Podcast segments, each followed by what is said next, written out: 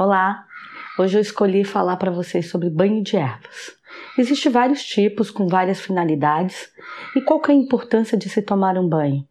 É a importância de se limpar energeticamente, de se harmonizar, de ficar melhor, de manter a aura com as propriedades devidas. Tem alguns banhos que são recomendados por nós e outros não. É, por exemplo, banho de sal grosso. É um banho que para nós ele só serve para limpar imóveis, mas ele não serve para o corpo humano, porque ele faz perfuração de aura. Mas eu sei que muitas pessoas tomam e recomendam. E por que começou essa tradição do banho de sal? Por causa do mar. Né? Então, realmente, o banho de mar é o banho mais completo que existe. E por ser uma água salgada, então as pessoas achando que salgando uma água com sal grosso teria o mesmo efeito de um banho do mar, e não tem. Porque lá no banho do, do, do, mar existe, não é só água e sal grosso. Ali tem uma fauna, tem uma flora, né, tem minerais. Então é um banho que é cheio de propriedades. Então as pessoas falam assim: ah, quando você vai tomar banho de sal grosso, pode jogar da cabeça aos pés, porque quando você entra no mar, você não entra e deixa a cabeça para o lado de fora.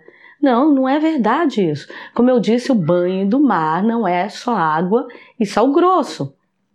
Ele é um banho completo, diferente do banho de sal grosso, que ele é para lavar chão, lavar parede, lavar propriedade, porque aqui são os brutos, são energias que não se movimentam sozinha. Ela precisa acontecer. Então, quando você lava um imóvel com sal grosso, você arranca o asco que tem ali, a energia que tem ali, mas não existe uma perfuração de aura diferente da gente, que somos feitos de três camadas. A gente tem três corpos. E aí esse sal grosso, ele pode perfurar tanto a aura externa quanto a aura interna.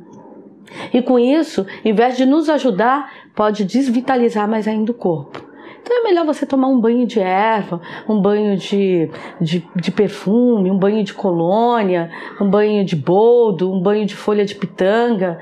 Isso sim, são ervas que você pode se limpar. Aí existem algumas qualidades de banho que você pode colocar da cabeça aos pés que são dessas ervas que eu citei e várias outras, mas existem algumas ervas ou alguns tipos de banho que esse só pode ser do pescoço para baixo, porque são banhos ligados somente à materialidade da vida.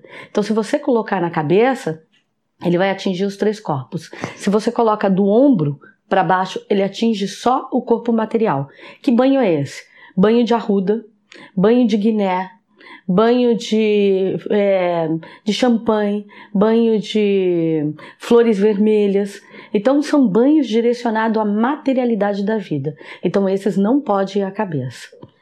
Eu recomendaria, agora que está se aproximando a mudança do ano, um ano novo, tomar um banho no final do ano é maravilhoso.